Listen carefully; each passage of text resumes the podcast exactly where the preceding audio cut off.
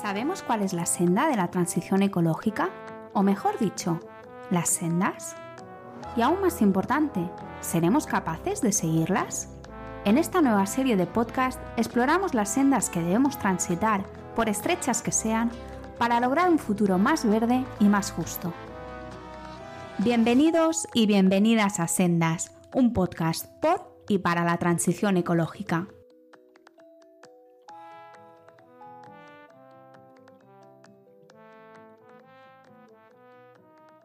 Buenos días, buenas tardes o buenas noches. Soy Pablo Rodríguez Ross y hoy tenemos con nosotros en Sendas a Isabel Moreno. Isabel es física, meteoróloga y comunicadora. Tal vez os suene la voz de Isabel, ya que desde el año 2016 ha estado presentando la sección del tiempo en diferentes medios, como El País, El Tiempo.es y actualmente está en el programa Aquí la Tierra de Radio Televisión Española, donde además hace reportajes y escribe artículos en la web relacionados con la meteorología y el clima. Hola Isabel, ¿qué tal? Hola, muy bien. ¿Y tú qué tal? Pues nada, aquí a ver si hablamos un poco de, comunicación, ¿no? De comunicación de, la transición ecológica, comunicación del cambio climático. Y, la verdad es que me gustaría preguntarte un montón de cosas, ¿no? Eh, ya sabemos un poco a, a, qué te dedicas, ¿no? Y en base a esta descripción súper breve, pero no sé si nos podrías contar un poco cómo, cómo es eh, trabajar comunicando, comunicando la transición ecológica, ¿no? Y a lo mejor podemos empezar por una cosa que ha salido en la conversación previa, ¿no? Con el tema de los perceptiles, ¿no? No sé si, si, si quieres comentar algo en esa línea. yo creo que eso va a, salir según vayamos hablando. Hablábamos del tema de los percentiles porque hay, una persona a la que yo admiro muchísimo, la verdad, y, le tengo en una estima altísima, que, con el que siempre tenemos un, pequeño pique relacionado con cómo comunicamos, por ejemplo, que unas temperaturas son tremendamente elevadas. Por ejemplo, cuando estamos en primavera, cuando estamos en otoño, las temperaturas, digamos que no, no son estables es muy normal que, por ejemplo, un día tengas unas temperaturas relativamente elevadas y al día siguiente tengas unas temperaturas mucho más bajas. Esto es porque en estas épocas, en estas estaciones que llamamos de transición, tenemos como las masas cálidas que entran en, sobre todo en la península, que estamos aquí como en una, en una latitud en la que las masas cálidas y frías están como peleando todo el año por a ver quién gana este terreno. Y justamente en primavera y en otoño están que si ahora estoy yo la masa cálida, que si ahora estoy yo, que soy la masa fría y así continuamente, ¿no? Entonces, cuando hablamos de temperaturas por encima de la media, eh, a lo mejor realmente lo normal es que no estén en la media. Entonces, eh, siempre, siempre se habla de, ¿no? Es mejor hablar de percentiles. Sí, entiendo que es mejor hablar de percentiles y, le doy la razón. Pero a mí me, me, pasa una cosa, que es que el público al que yo me dirijo quizá no entienda esa palabra. Y esto, eh, que es una mera anécdota, e insisto en que la persona con la que tengo estos debates la admiro un montón y, aprecio un montón su trabajo y me parece una persona alucinante, al menos en, términos de meteorología, porque personalmente no le conozco. Eh, es, este, este problema o esta barrera que vemos con el lenguaje la podemos extrapolar a otros muchos temas relacionados en concreto con el cambio climático y la transición ecológica porque durante muchísimos años se ha estado tratando este tema desde un punto de vista meramente científico. Y tan, tan, tan, tan científico que a mí me da la sensación de que se ha perdido por completo el vínculo con la sociedad, el vínculo con la ciudadanía, con qué puedes hacer tú realmente, cómo te está impactando a ti realmente que la temperatura haya subido ya más de un grado con, uno, ¿no? todo este tipo de cosas. Entonces, eh, con, esto a lo, que, eh, a lo que quiero ir es que realmente es muy difícil hablar de, de esto y aterrizar algo que es científico y que son muchos datos en cosas que realmente se entiendan. Claro, tú trabajas en televisión, ¿no? Y cuando uno, por ejemplo, eh, respecto a la comunicación científica en general, aunque no sea el cambio climático, uno se va a los informes de la Fundación Española para la Ciencia y la Tecnología y, que van saliendo cada tres, creo que cada tres años, y la televisión, a fecha de hoy, a fecha de hoy sigue siendo el principal medio eh, mediante el cual la gente se informa de, asuntos científicos. O sea, aunque algunos seamos jóvenes o nos creamos más jóvenes de lo que somos. somos, jóvenes, somos jóvenes, somos jóvenes. Somos, treintañeros, los 30 son los nuevos 20 y los 40 serán los nuevos 20 también, seguramente. Tú llegas a los 29 y tienes 20 todos. Llegas a los 30 y tienes 20. tengo 20, claro, yo tengo 20 11. Entonces. Yo mantengo no, pero... siempre mi edad en incógnita. Ah, pero... Ah, bueno, bueno, bueno, bueno, claro. Las figuras mediáticas siempre, ¿no? la identidad, la edad en incógnita. No, pero sí que es cierto que, la televisión es súper importante desde el punto de vista de la, comunicación científica y, nos lo damos cuenta. O sea, es decir, es la, mayor fuente de información científica. O sea, la gente se informa más por la televisión de temas científicos que por redes sociales, que por prensa escrita, que por radio. O sea, estos datos y cada vez que la, la, la FECIT, la Fundación Española de la Ciencia y la Tecnología, hace este informe, eh, llevamos años que siempre sale el mismo resultado. Hay algunas tendencias que va cambiando, pero de momento y, yo me planteo, digo, oye, esto es como decía Spiderman, ¿no? O sea, un gran poder requiere una gran responsabilidad, ¿no? Tiene que ser súper complicado desde la televisión trasladar asuntos tan complejos como, la, eh, como el cambio climático o tan polémicos en cierto modo o polarizados como la transición ecológica eh, a un público eh, general y aparte mayoritario. Es complicadísimo. Fíjate, yo desconocía este informe, desconocía que la mayor parte de la gente se informa por televisión, porque si a mí me preguntas, seguramente sea porque soy joven, porque somos jóvenes, diríamos que nos informamos por Internet. Entiendo, entiendo yo, pero bueno, o sea, estos informes, eh, casi me fío más de estos informes que de mi impresión personal, ¿no? Y entonces, eh, esto me, me lleva a pensar que efectivamente lo que dices tú, que un gran poder conlleva una gran responsabilidad y que luego además la televisión es complicadísima, porque tú tienes un, tiempo determinado para contar las cosas. Luego, no sabes quién está al otro lado de la televisión. Sí que tienes estudios que te dicen, vale, pues a lo mejor mm, este programa lo está viendo sobre todo mujeres de más de 40 años, con determinada formación académica, y a lo mejor puedes em, mm, modelar un poquito tu mensaje para adaptarte a ese público que tienes. Pero en muchas ocasiones estás hablándole a todo el mundo. Y aterrizar un mensaje tan complicado para que lo entienda absolutamente todo el mundo y continuar siendo riguroso y no cometer fallos y sobre todo transmitir la idea que les tiene que quedar a esas personas es tremendamente complicado.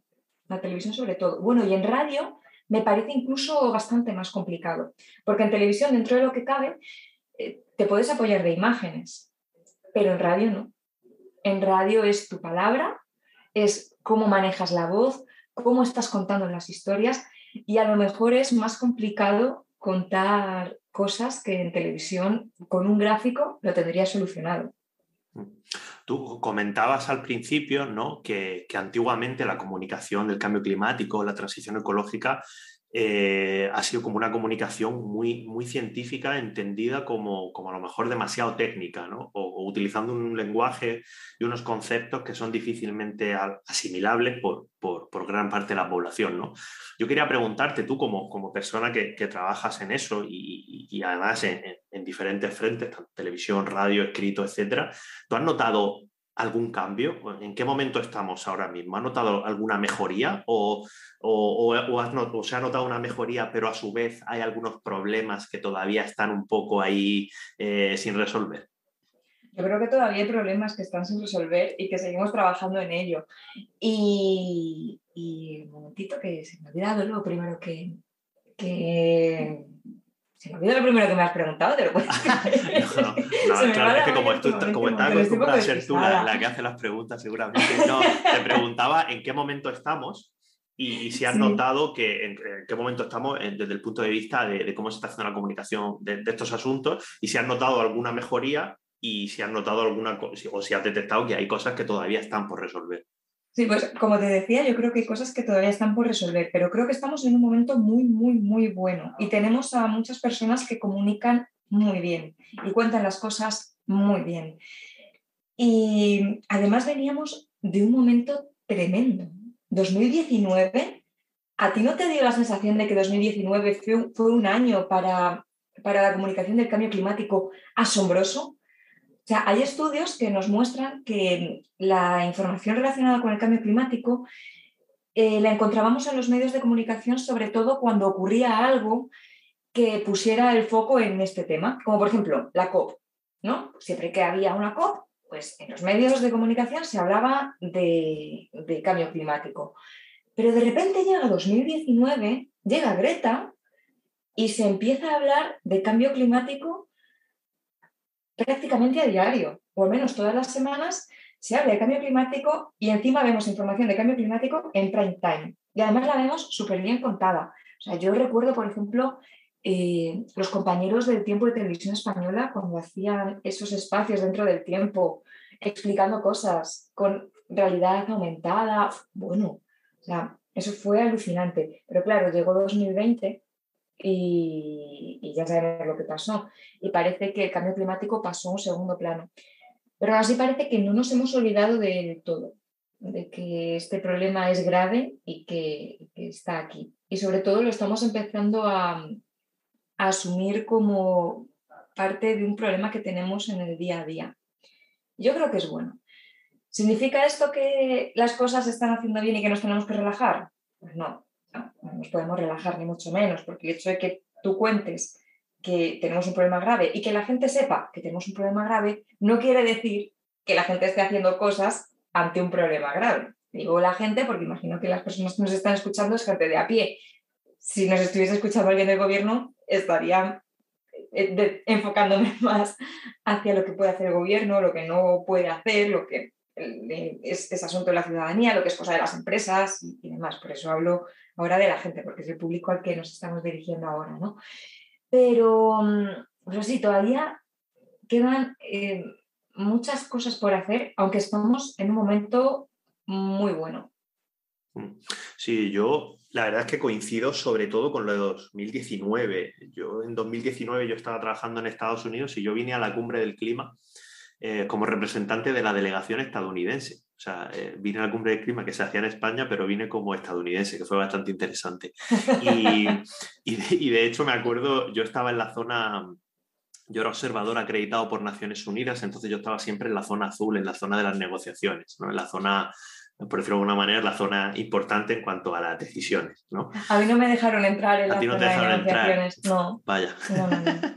Pues, pues y, recuerdo yo, por ejemplo, lo que tú comentas, yo recuerdo cuando Greta llegó a la zona de las negociaciones, ¿no? Porque, claro, que Greta llegue a la parte más de divulgación, que era la zona verde, se conocían en, aquella cumbre, pues bueno, bueno, la gente espera que haya expectación, pero cuando llegó a la de las negociaciones, que es donde están políticos, las empresas, etcétera, etcétera, de todo el mundo, se montó una, se montó una, que me acuerdo que a mí me pasó una cosa muy graciosa que nunca he contado, que los compañeros de climática de la marea me dijeron, oye, estamos cubriendo no sé qué, no sé qué entrevistas, no sé qué sitio de la cumbre, por favor, ¿puedes ir tú y echarle una foto a Greta?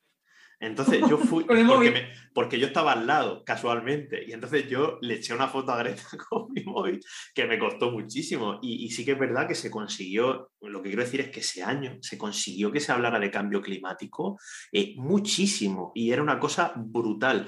Y llegó la pandemia y fue un poco, yo creo que si usamos el símil de un coche, un coche eléctrico, eh, si usamos el símil de un coche, eh, no fue pisar el freno, pero fue echar el freno de mano. ¿Sabes? Como cuando va muy rápido echar el freno de mano y el coche, el coche puede seguir un poco, pero, pero, pero se, ha frenado, se ha frenado también bastante. ¿no? Entonces yo creo que fue un freno de mano. ¿no?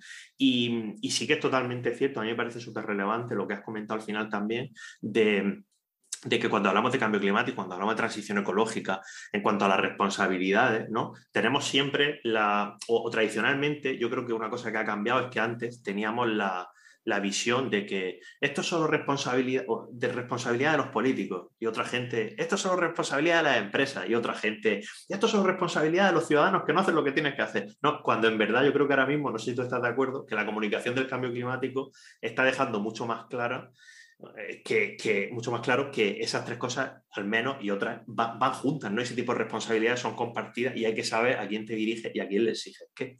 Y luego, además, fíjate, mira, antes me decías cosas que se están haciendo mal en comunicación. Pues una de las cosas que se hizo fatal en la COP fue cubrir tanto la llegada de Greta a, la COP y Greta, ¿qué es lo que dice en su mensaje? Escuchad a los científicos, escuchad a los científicos. Y las ruedas de prensa de los científicos había mucho menos periodistas que las ruedas de prensa en la que Greta decía, escuchad a los científicos. Entonces, como que se puso el foco en el lugar equivocado. se ha convertido al final a Greta en un personaje, pero en realidad mm, estamos primando mucho más el personaje que lo que está diciendo el personaje de verdad. Y lo que tendríamos que estar haciendo, ¿no? que sería como poner las cámaras y poner los micrófonos realmente en lo que dice la ciencia. Y luego a la hora de, poner ese micrófono y de mostrar lo que está diciendo la ciencia, además de mostrar lo que está pasando, que la verdad es que es súper impactante y yo entiendo que se ponga ahí también la atención. El deshielo del Ártico, bueno, hace poco salió la noticia de que el Ártico cada vez tiene menos hielo antiguo y que el hielo que está apareciendo en el Ártico, el hielo que vemos en el Ártico, es consecuencia de lo que se va congelando cada año. Entonces, se congela, se descongela, se congela, se descongela, pero no hay una base tan, tan, tan antigua como había antes, como un hielo mucho más perenne. Entonces, nos estamos centrando muchísimo en esas consecuencias, que, que está muy bien y que además es como muy llamativo, pero a la hora de contar las responsabilidades, Mm, creo que nos está fallando el transmitir que realmente somos parte de un motor tremendamente complejo. Entonces, eh, que sí, que el gobierno tiene que hacer muchas cosas, por supuesto que tiene que hacer muchas cosas. Las empresas tienen que hacer cosas, por, por supuesto que tienen que hacer muchas cosas, sobre todo aquellas que se dedican a vender combustibles fósiles, ¿no? Pero es que la ciudadanía también tiene que hacer muchas cosas y tenemos que ser conscientes de que si la ciudadanía no rema a favor, todo esto no sirve para nada. Si mañana desaparecen todas las empresas que se dedican a vender gasolina, ¿qué hacemos?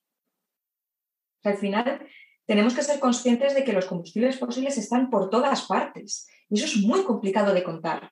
Muy complicado de contar, muy complicado de entender y mucho más complicado de solucionar, mucho más de la noche a la mañana. Entonces, ese es el paso que a mí me falta, el, contarlo sin cargar con la responsabilidad en el ciudadano únicamente, pero sí mostrando que somos parte del problema, parte de la solución y que sin nosotros la solución no es posible. Y luego además contarlo sin caer en, ecoansiedades, que, es que también es facilísimo. Yo, yo, siempre digo en, esta línea, eh, que es que no lo digo yo, que, lo dice el IPCC, o sea, el panel intergubernamental de expertos en cambio climático, eh, en, los sucesivos informes que viene sacando, hay una parte que es la parte de la sociedad, ¿no? o la parte de, de, qué puede hacer la sociedad o cómo hay que trabajar con la sociedad para afrontar el cambio climático en cuanto a la mitigación y a la adaptación. Y el IPCC, una cosa que dice siempre es que, eh, o alerta, mejor dicho, de que a, veces se tiende a, hablar de este, del problema del cambio climático concretamente, ¿no? Como, como una cosa que tienen que resolver los gobiernos y las empresas los gobiernos y las empresas, eh, que se metan en una sala y lo solucionen. Y hay gente que te dice en serio, no, no, y a lo mejor te dicen, bueno, que se metan en la sala los gobiernos, las empresas y los científicos. O sea, pero claro, nadie habla del papel de la ciudadanía y es como que a la ciudadanía sistemáticamente en muchos, en muchos foros se, se les ignora totalmente. Y el IPCC dice que para conseguir el Acuerdo de París hay que involucrar a la sociedad mediante ejercicios de participación ciudadana, plataformas multinivel, mejorar la gobernanza, que son unas cuestiones ya que se salen de la comunicación, pero, pero quería dejarlo aquí claro, porque no es una, no es una opinión, es que el, IPCC eh, lo lleva diciendo un montón de tiempo, que la sociedad debe involucrarse y para que la sociedad se involucre, yo creo que debe de estar informada y ahí vosotros jugáis un papel, un papel clave. Y yo te quería preguntar por curiosidad, ¿no? Eh, ¿Cómo es comunicar estos temas? Ya nos has contado un poco, ¿no? Desde la cadena pública de referencia en España. Y, así más concretamente, ¿cuántos millones de personas o cientos de miles de personas os, ven cada día? Eso, eso, eso cuando uno comunica, eh, ¿te pesa el pensar, hostia, me están viendo mm, tanta gente? No, no, eres consciente de las personas que te ven, porque si fueses consciente de las personas que están detrás de la pantalla, yo creo que no podrías emitir ni una sola palabra. Y nosotros de media tenemos, de media, eh, un millón y medio de espectadores cada día, pero eso es de media, pero a lo mejor usuarios únicos, eh, por ejemplo, el domingo pasado tuvimos más de 3 millones de, personas que nos vieron en algún momento en toda la emisión. Eso es un montón. yo, yo no imagino, en mi, mente, yo no sé cuántos son 3 millones de personas. En la ciudad de Madrid vivimos 3 millones de personas, creo. sí, aproximadamente. En la comunidad somos 6. 3 millones de personas es la, la, suma poblacional aproximada de la región de Murcia e Islas Baleares. Pues, porque más o menos es un millón y medio cada una, o sea, es como si todo el mundo de esas dos comunidades autónomas estuviera, estuviera viéndote eh, a la vez, ¿no? A la vez, o sea, todos los ojos apuntando ahí. Sí, sí, todos los ojos. Y, y, y criticando también, ¿no? Y criticando, mira los zapatos que lleva, mira qué piernas más gordas. Hombre, ese, ese, eso, claro, por ejemplo, decías antes que con la radio lo bueno que tienes es que, es complicado, pero claro, en la radio tampoco te ven. En la tele tienes material para apoyarte, pero también te critican por otras cosas totalmente superficiales que tiene que ser eh, tremendamente horrible, la verdad. Em, yo te quería... También te, digo que yo tengo la enorme suerte de no tener muchos haters ¿eh? y no recibir muchos comentarios de este tipo. Alguna vez he recibido, sobre todo lo de las piernas, que digo, ¿qué hago? ¿Me las corto?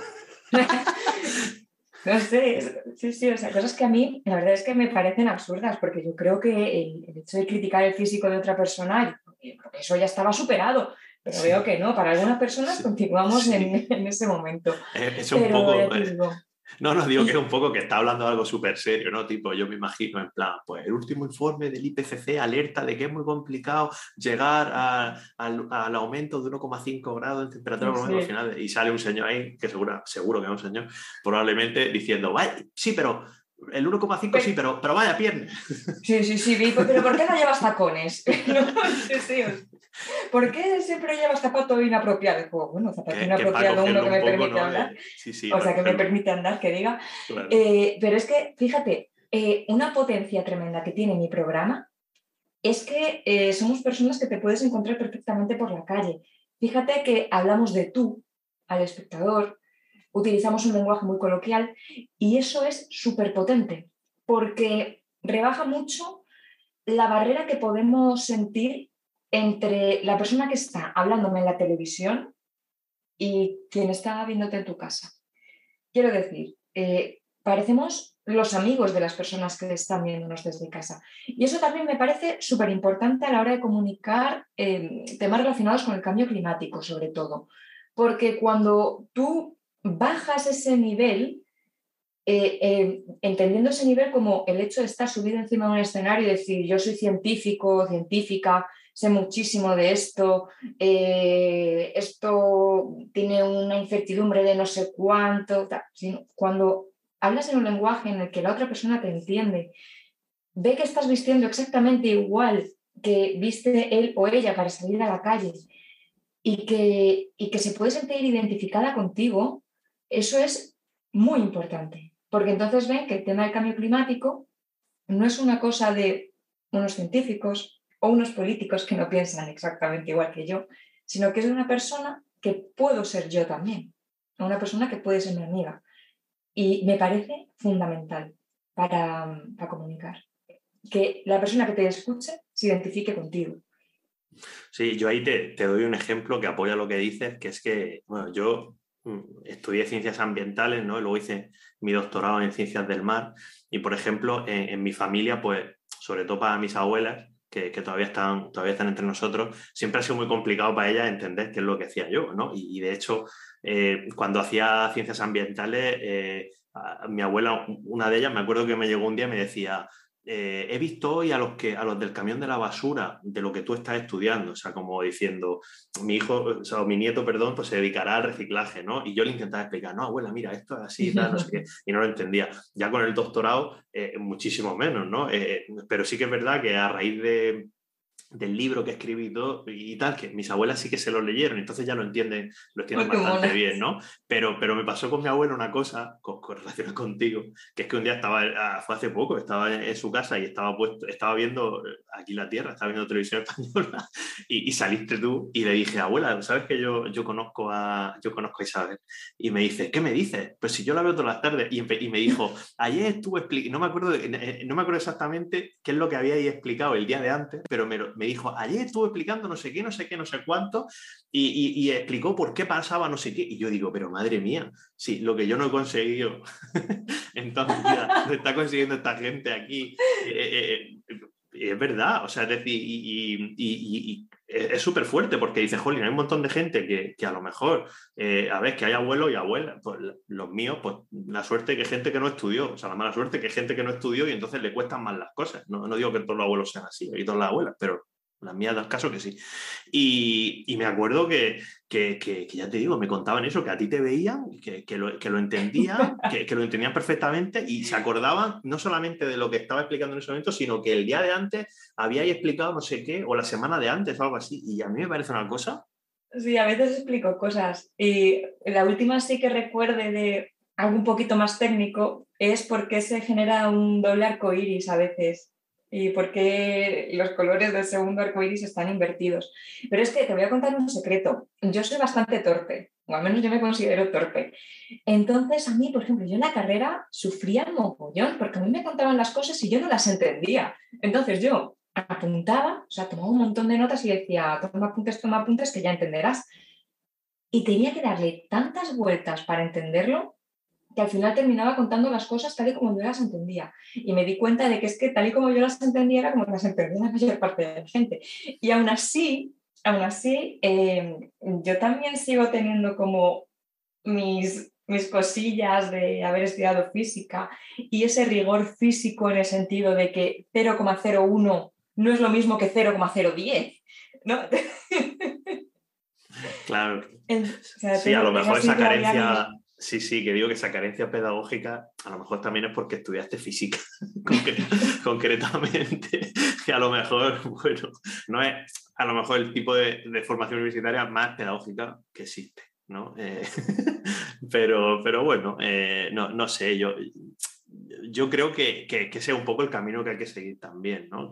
comunicar el cambio climático, comunicar estas cosas para, para, una, para el porcentaje de población más grande posible, ¿no? Que no podemos explicar las cosas en un lenguaje técnico que solo te van a entender eh, cuatro o cinco y, esos cuatro o cinco aparte ya están convencidos. O sea, no es simplemente que te entiendan, es que te entienden y ya están concienciados. Entonces, pues, ¿para qué gastar energía en esa gente si en vez de esforzarnos con esto? Yo te quería, ahora saltando un poco, ahora estamos haciendo un poco, ¿no? El, análisis de, de, la realidad, el análisis del presente. Un poco, eh, me gustaría saltar ahora al futuro.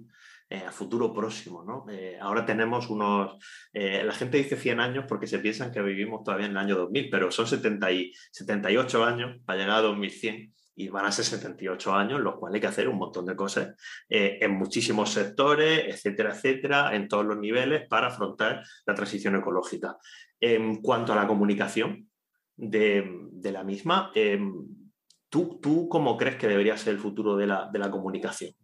Eh, has, dado, ido dando algunas claves, pero no sé si hay algo que tú hayas pensado alguna vez, si esto habría que hacerlo así y no se hace, o esto podríamos hacerlo de otra manera dentro de unos años. ¿Cómo lo ves? Pues eh, yo creo que, que, que habría que potenciar todo lo que he ido comentando ya en todos estos minutos y sobre todo, yo creo que la clave está en tener redacciones especializadas, en tener a personas que realmente conozcan muy bien de qué están hablando y que sepan muy bien cómo contarlo para que la persona que está al otro lado lo pueda entender. Hay ejemplos eh, que, a mí me encantan de, personas que las ves que siempre están escribiendo relacionados con medio ambiente, con cambio climático y, como, y, son periodistas, pero como llevan tantos años haciendo lo mismo, saben muy bien cómo manejar esa información y cómo, y cómo contarla. Eh, entonces yo creo que sobre todo tenemos que tirar por ahí, por ahí, por ahí, por ahí. Y luego además, no sé si, si, tú lo conoces, yo imagino que tú sí, pero no sé si algunas de las personas que nos escuchan o la mayor parte de las personas que nos están escuchando lo conocen. Hay un decálogo de cómo, de cómo mejorar la comunicación frente al cambio climático, que es un, un decálogo que está elaborado por ECODES y firmado por un montón de medios y tengo, jolín, la verdad es que me encantó poder participar en la, en la revisión de este decálogo que se hizo el año pasado.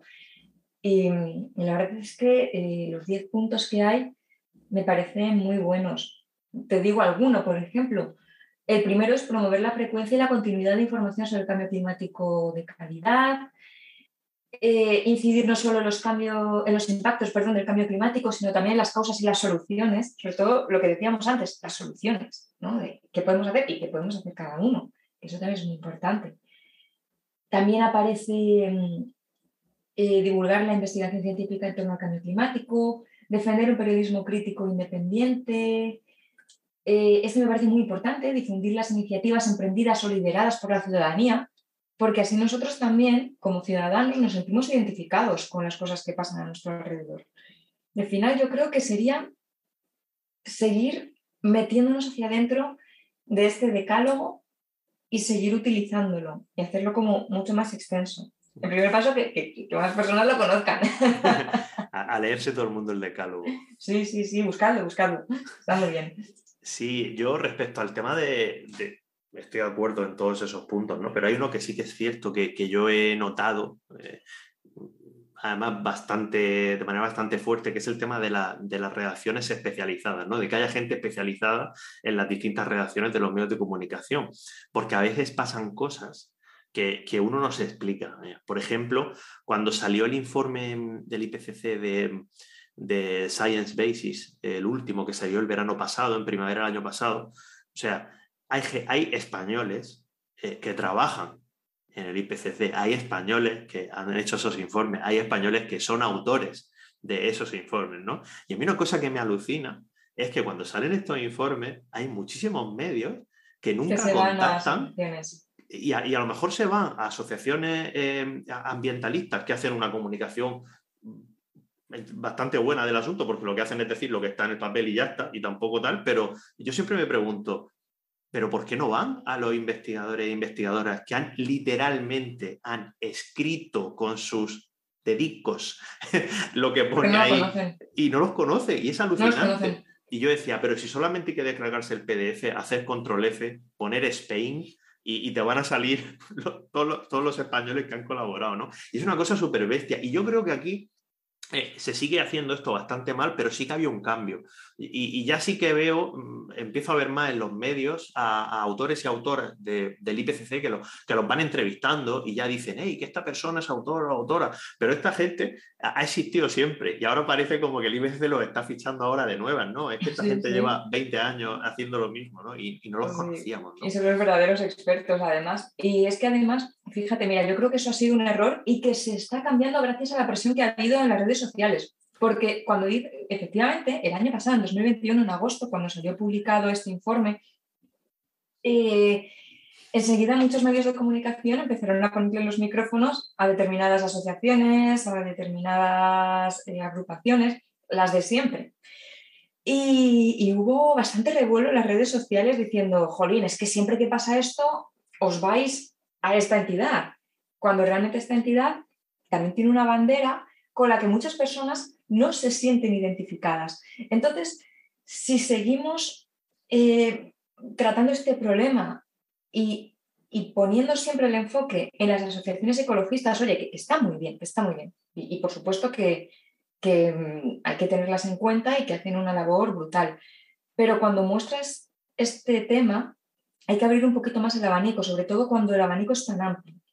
No sé si me estoy explicando. Sí, sí, yo, yo lo que siempre digo es que está genial entrevistar en este contexto a estas entidades, pero no solo.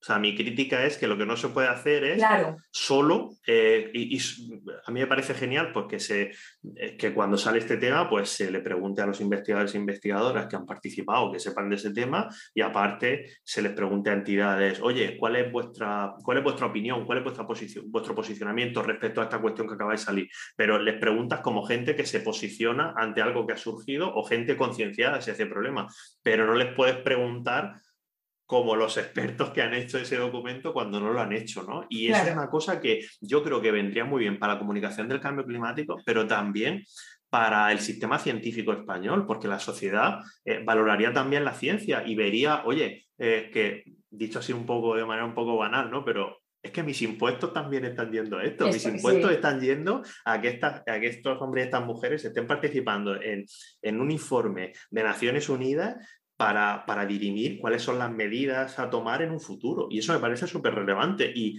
no se hace. No se hace lo suficiente, creo yo.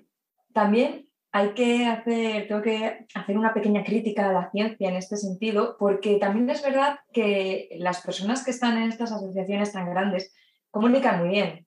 Es que además tienen departamentos de comunicación, entonces cuentan las cosas muy bien. Y eso, cuando tienes que decir algo en cualquier medio de comunicación, bien sea un periódico, eh, internet, eh, la televisión o la radio, te interesa que la persona que te está contando lo que te tiene que contar te lo diga de forma clara. Yo la crítica que le hago a la ciencia es que en algunos casos no se sabe contar las cosas. Es que la película Don Luca me parece que muestra este problema súper bien. Porque llegan los científicos y dicen, sí, hemos estado tomando datos durante 20 años y nos hemos estado dando cuenta de que hay una perturbación en esta luz que no, que viene un meteorito. Eso es la conclusión, ¿no? Entonces, estas asociaciones te dicen muy bien, viene un meteorito, pero en cambio, eh, quienes han conseguido llegar a esa conclusión no te lo están contando tan bien. Entonces, a lo mejor también tienes un bruto, tienes un, estás haciendo una entrevista a una persona y estás una hora, pero luego cuando analizas, a ver, ¿qué me está diciendo? ¿Qué frase puedo rescatar de aquí para ponerla en esta pieza que me tiene que durar un minuto? No la encuentras. Entonces, o bien enseñamos a las personas que se dedican a la investigación cómo contar las cosas, o hacemos departamentos de comunicación o agencias de comunicación que sean capaces de traducir lo que nos está diciendo esta persona. Claro, no, yo, yo aparte como he trabajado en el sector científico, yo coincido en la crítica esa en cuanto a la comunicación de la ciencia institucional que se hace desde las instituciones científicas. Valga la redundancia, es súper mejorable es súper mejorable y las instituciones científicas son las primeras que no suelen poner en valor a sus propios, a sus propios investigadores, principalmente por falta, por falta de, de medios. Eh, pero la falta de medios en comunicación científica en las instituciones es fruto de una falta de voluntad política en poner esos medios. Eh, política desde el punto de vista de la política científica a nivel interno. ¿eh? Em, y, eso, y eso ciertamente es un problema. Y en Don't Look Up se ve eso y se, ve, mm, y se ven otras cosas muy interesantes de la comunicación científica. ¿no? Por ejemplo, se ve, eh, y esto es un melón que no quiero abrir, que no quiero abrir pero, pero ¿quién descubre el meteorito y quién, y quién porque eso lo hace la, la estudiante de doctorado. Uy, eso me recuerda a mí a... Claro, la estudiante de doctorado es la que hace el... Un caso... Claro, aquí hay un señor que, consigue la financiación y que es el investigador principal, pero la que descubre el meteorito que viene es la, estudiante de doctorado. Y al final, a lo largo de la película, se ve cómo eh, nace un divulgador científico. Eh, es decir, se ve cómo eh, la, la, investigadora de doctorado al final abandona todo el tema de la comunicación, desiste, y en cambio la otra persona, como tiene como digo yo de broma, como tiene su plaza y su tiempo libre, pues se hace divulgador. Entonces nace el divulgador científico. Entonces esta persona pues eh, acaba incluso, bueno, enrollándose con la presentadora del telediario que le entrevista y al final se vuelve como una pseudoestrella mediática.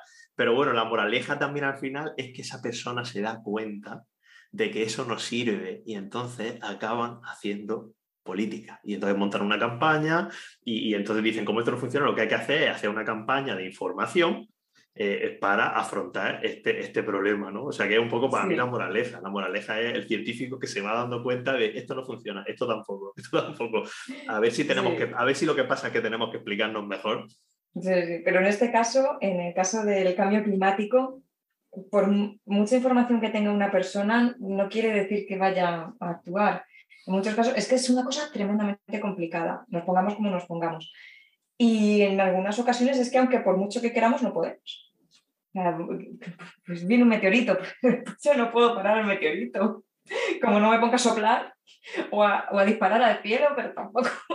Bueno, lo de disparar al cielo, sabes que eso pasa en Estados Unidos con los huracanes y tienen que pedir desde el gobierno que por favor que no disparen a los huracanes. Yo en Estados Unidos, eh, cuando viví allí, lo viví. Yo viví que había habido una alerta de los telediarios decían, por favor, no, no disparéis, porque claro, cuando le dispara a los tornados, lo que decían que pasa, que tú eres física, es que la bala, eh, claro, tú la tiras tornado, a lo mejor el tornado la, acelera y la, y la lanza disparada para otro sitio. Sí, sí, y, y, había alertas para eso. No, pero hay una cosa muy interesante que has dicho ahora y has dicho también, también antes, y en cuanto al cambio climático, la transición ecológica, eh, a veces yo creo que lo vemos todo de manera erróneamente binaria. Es decir, está la gente que niega el cambio climático, que son cuatro gatos, y la gente eh, que dice que el cambio climático o que confían que el cambio climático es un proceso em, eminentemente antrópico y, que es una realidad científica contrastada.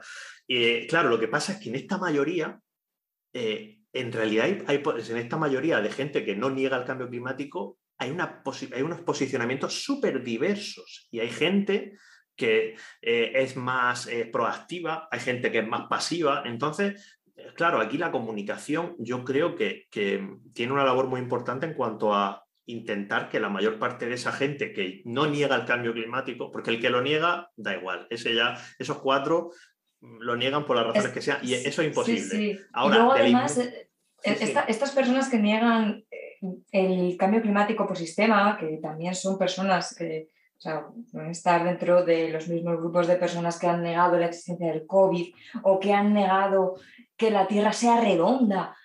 Bueno, eh, sí, pues tiene, es un pero quiero decir eh, que, personas que, decían que la Tierra era plana, o sea, que, personas conspiranoicas eh, es tremendamente complicado de convencer. Por muchos datos que tú les presentes, yo pensaba hace unos años, hace no tantos años, que con más información íbamos a conseguir que estas personas no pensasen así, pero no, que para mí en algunas ocasiones son como, como batallas perdidas. Yo cuando tengo negacionistas de este tipo en Twitter, que tampoco tengo demasiados, eh, en TikTok tengo más y eso me sorprende. Pero bueno, cuando... Sí, sí, sí, me, ha sorprendido mogollón porque yo las pensaba que Las nuevas, generaciones, las nuevas ¡Oh! generaciones de negacionistas se están generando ahí en TikTok. Pues, no, te sabría decir la edad que tienen estas personas, pero, pero me, o sea, me he encontrado con, cosas que, que, no había encontrado en Twitter y digo, pero bueno, pero, ¿y esto? bueno, pues cuando me encuentro este tipo de personas yo ni discuto, porque no merece la pena, no les vas a hacer cambiar de opinión lo único que quieren es em, hacerse notar ellos y, a veces si les contestas les estás dando un escenario, les, están haciendo que todos los seguidores que tú tienes de repente vean que una persona te ha comentado eso. No merece la pena bajo mi punto de vista. Eh, nos tenemos que centrar en todo ese abanico que, dices tú y es, tan complicado. Yo para, yo para acabar mm, te, haría una pregunta. Eh, si a ti te dijesen oye, va a ser ministra de la comunicación del cambio climático, lo cual no existe, pero aún. ni segura aún. pero, pero bueno, si eso existiera, porque viendo, viendo cómo van las cosas, lo mismo acaba existiendo, em, te dijeran, tienes que tomar medidas o tienes que hacer propuestas, ¿no? Para, oye, eh, mejorar la comunicación de este asunto durante los próximos 70 y, 70 y pico años, ¿no? Eh, seguramente me va a decir que seguiría el decálogo este que has dicho antes, ¿no? No. Lo harías como, lo harías como los mandamientos, ¿no? ¿O no? No. ¿Qué harías? No. Invertiría mucho más en educación ambiental. Muy bien, educación ambiental. Sí, eso es lo que haría. De hecho, esta pregunta me la hicieron, la primera vez que me hicieron, si tú tuvieras todo el dinero del mundo, todo el poder del mundo para hacer algo en un país, ¿qué harías para luchar contra el cambio climático o para concienciar a las personas? Y me la hizo un chaval de 15 años y me quedé como, no lo sé, no me lo había planteado nunca. Y, al final estuve, estuve pensando un, poco y luego cuando llegué a mi casa seguí reflexionando y me di cuenta de que, de que necesitamos educación ambiental. Necesitamos investigación, sí, pero investigación en tecnologías de captura de carbono, que no es una solución milagrosa, pero oye, es que las vamos a necesitar. Tecnologías para reducir la emisión de CO2 en procesos como por ejemplo la fabricación de cemento, que es que eso emite CO2 simplemente por la reacción que, que, se, produce ahí, ¿no? Eh, investigar para llegar a altas temperaturas en hornos que, por ejemplo, nos convierten en estado líquido el hierro o el acero, ¿no? Pero es que eso también es un retazo. tú no puedes eh, de forma eléctrica conseguir temperaturas de 2000 grados fácilmente para, conseguir eh, manejar todos estos elementos. Entonces, si necesitamos mucha investigación, también en materia de comunicación, porque si no conocemos cómo comunicar y si no hay nadie que nos diga, oye, no, es que eh, yo he estado investigando y, y parece que los vídeos estos graciosos que haces en TikTok, vale, estupendo, pero no tienen ningún impacto, que nadie termina diciendo, oye, voy a cambiar esto, voy a cambiar lo otro. Así que más investigación, sí, pero sobre todo más educación ambiental, para entender que esto no se soluciona solamente sustituyendo los coches de combustión por coches eléctricos y un larguísimo etcétera. Muy bien, sí, sí, yo, yo la verdad es que coincido prácticamente, en, bueno, absolutamente en lo que acabas de decir. Y, ya para acabar, eh, no sé si les podría recomendar a la gente que nos esté escuchando un libro mm, relacionado con esta cuestión, o uno o varios o lo que sea, ¿no? Algún tipo de, de material que ellos y ellas puedan utilizar para, para orientarse en, estas cuestiones. Yo voy a decir uno mm, simplemente que, creo que no, es muy conocido, que este de Josep Espluga, y se llama El cambio climático y sus metáforas, cómo dar sentido a las narrativas mediáticas sobre un riesgo difuso y global. Y es un libro bastante semiótico, bastante nuevo, pero a nivel de semiótica, que analiza muy bien qué se dice, cómo se dice y la importancia que tienen unas palabras u otras. ¿Y tú, Isabel? Ostras, pues no sabría bueno, si, si quieres decir varios, di varios. Voy a recomendar dos, voy a recomendar dos. El primero que a mí mm, me marcó muchísimo en términos de comunicación, ¿eh? nada más. No pienses en un elefante, de George Lakoff, que es muy antiguo este libro, de hecho eh, creo que está hasta descatalogado, ¿no? En algunos sitios. Sí, yo me lo he leído, pero, pero lo encontré en una librería de segunda mano, o sea que sí, sí, sí. Pues me parece como como un básico de leer y realmente entender lo complicado que es contar esto y no caer en los marcos de personas de las que no tenemos que caer eh, en sus marcos. ¿no? Como intentar manejar el lenguaje para que las personas, por ejemplo, los negacionistas, negacionistas entendiéndolo como conspiranoicos, ¿vale? pues no caer dentro de esos marcos de conspiración o incluso en marcos de, vale, sí, esto se está produciendo, pero ¿para qué vamos a hacer nada? No, no, no, o sea, llevar a estas personas dentro de nuestro terreno. Y luego hay otro libro que me gusta muchísimo, que es eh, Don't Even Think About It, está en inglés, eh, y es de George Marshall, y habla de por qué nuestros cerebros no están preparados para entender el cambio climático.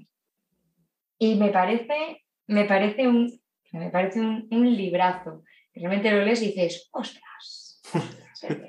Ahora entiendo muchas cosas. Ahora entiendo por qué no me entienden. También te digo yo, cuando empecé a hablar de cambio climático, yo acababa de salir del máster y, y, yo contaba las cosas desde un punto de vista meramente científico. Y fue gracias a conocer a los amigos de educación ambiental y las amigas de educación ambiental cuando realmente dije, pero si lo estoy contando fatal, yo me creo que cuento bien las cosas y lo estoy contando fatal. Y fue cuando realmente me cambió la, mente y empecé a contar las cosas de otro modo y, me empecé a meter eh, a, leer realmente por qué la gente no me entendía y no me iba a entender ni iba a hacer nada para cambiar, su, para cambiar sus, sus acciones contando las cosas como las estaba contando. Vale, no, yo, yo intentaré traer a la gente de educación ambiental aquí, los convenceré. Y, ya lo último, ultimísimo, eh, si cualquier persona está interesada en, ver el trabajo que haces, eh, donde explican las cosas, eh, ¿dónde te pueden encontrar? Ah, pues me pueden encontrar en Vallecas. pero más aparte, que también pongo, mucho, pongo también mucho en valor el, el, barrio, el barrio del que vengo, sobre todo porque tiene muy mala fama. Eh, pues mira, me pueden encontrar en Twitter eh, detrás de Isabel Isamoren, ya sé que el nombre es horroroso. En Instagram igual, Isabel Isamoren. También estoy en TikTok ahora, que hago, hago vídeos y, bueno, pues poco a poco a ver si, si tiene impacto o no. Eh, tengo una página web que es www.isabelmorenometeo.es. A través de correo, bueno, a través de la, de la web también se puede contactar conmigo porque tengo una pestaña de contacto y eso me llega a mi correo. Entonces también puedo leer ahí los mensajes. Y tengo un curso en una plataforma de cursos virtuales que se llama Amautas sobre cambio climático. Es un cursillo cortito en el que cuento las bases del cambio climático de forma, yo creo que amena, cortita. Sí, hay muchas cosas que se me quedan colgando, pero claro, es que pretendía que fuera cortito y que contase las, bases físicas. Y yo creo que no me dejo, no me dejo nada. Pues no, sí, la verdad es que buena, buena promoción. Nada, eh, simplemente por acabar, darte las gracias por, haber, eh, por haber estado aquí, ¿no? Y, esperemos que no, sea la, que no sea la primera vez y que la gente te escuche. Y, Hombre, la primera vez será, esperemos que no sea, la, sea la primera vez, que no sea la última vez, que no sea la última vez. Y que la gente te escuche, bueno, y a ver si en vez de 3 millones de audiencia, pues si después de esto tienes 3 millones uno. Al menos yo ya me doy por satisfecho. Sí, sí, o al menos que, que la gente se quede pensando, o sea, yo me quedo satisfecha si al menos una persona se queda pensando, ostras, es que igual yo puedo hacer más cosas de las que hago realmente. Sí, sí, totalmente de acuerdo. Pues nada, muchísimas gracias. A ti.